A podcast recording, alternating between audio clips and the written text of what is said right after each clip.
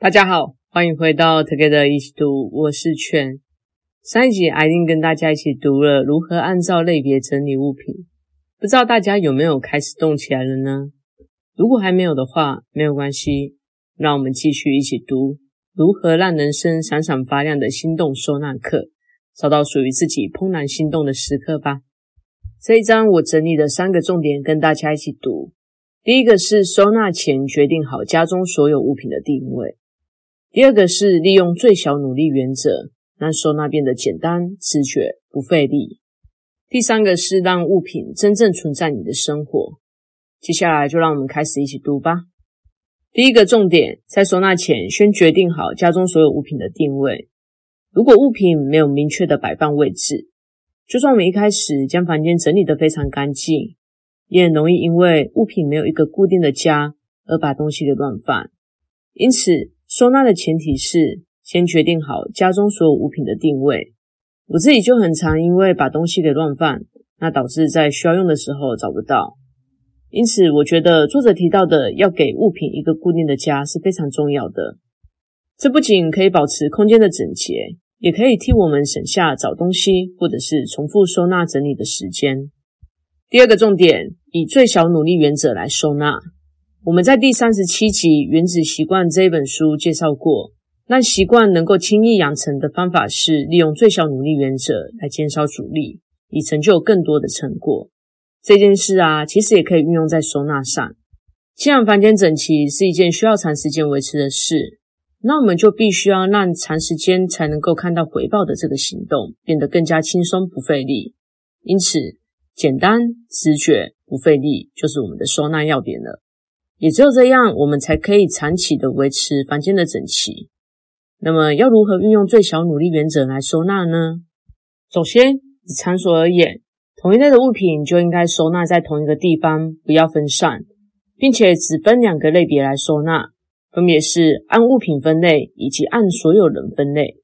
如果按物品分类的话，我们可以把归类在衣服或者是纪念品的东西，分别放在同一个空间来收纳。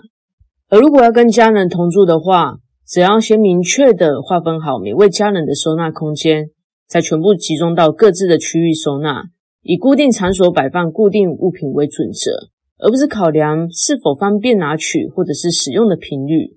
确定好物品的摆放原则之后，才不会费力的思考应该把东西放在哪里，到处找不到又要再买相同的东西。再来，以收纳而言，我们可以用以直立收纳的方式来收纳所有的物品，因为堆叠物品会让我们无止境的使用空间，也容易让我们忽略物品的存在。大家应该都有过堆叠衣服或者是书的经验吧？回想一下，是不是越压在下面的东西，你使用的频率就越低？我们要将衣服、裤子、文具用品这些东西直立起来。如此才可以让我们掌握自己拥有的物品数量，减少不必要的购买。另外，想跟大家分享一件作者的趣事。我觉得作者真的是把直立收纳这件事发挥得淋漓尽致啊！他提到一个最爱的食物是红萝卜，而他的冰箱用来放饮料的地方，全部都直挺挺的立着一整排的红萝卜。我看到的时候觉得超厉害的。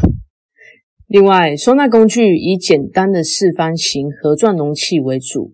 不需要买特别的收纳商品。作者的理由是，物品的收纳要越简单越好，而四方形盒状容器是作者认为最适合的收纳工具。作者最常使用的收纳圣品是鞋盒，有没有觉得很惊讶啊？作者对收纳商品的评估项目是大小、素材、坚固、简便、心动度。他认为鞋盒在这些项目的评分是在水准之上。除了能够广泛的运用之外，很多鞋盒的设计也都很可爱。重点是免费，大家有兴趣的话，也可以试着用鞋盒收纳物品哦。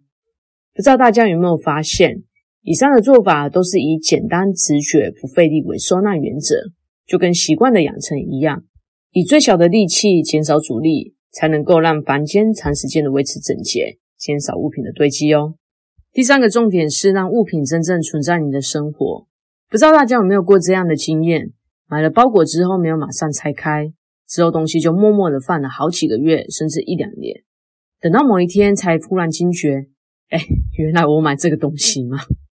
这样的经验我以前很常发生，因为未拆封的物品很容易让人忘记它们的存在。作者就建议，衣服一买回来就要马上拆掉包装跟吊牌。他就提到，曾经看过包装未拆封就直接收纳起来的丝袜库存量，最高的记录是八十二双。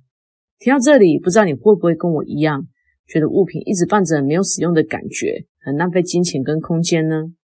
因此，请透过拆包装这个动作，让物品真正存在你的生活吧。以上就是怦然心动的人生整理魔法的第四章内容啦。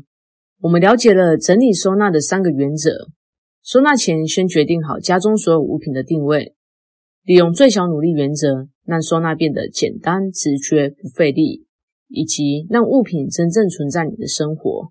下一集将由路易斯跟大家一起读怦然心动的人生整理魔法的最后一章，让人生产生戏剧性变化的整理魔法。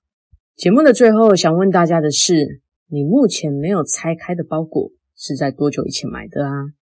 如果喜欢这一集的内容，欢迎推荐并且分享给你身边的朋友，也欢迎在下方留言写下你对这一集的想法与意见。祝大家有一个愉快美好的一天！哥哥的一起读，与你下次见。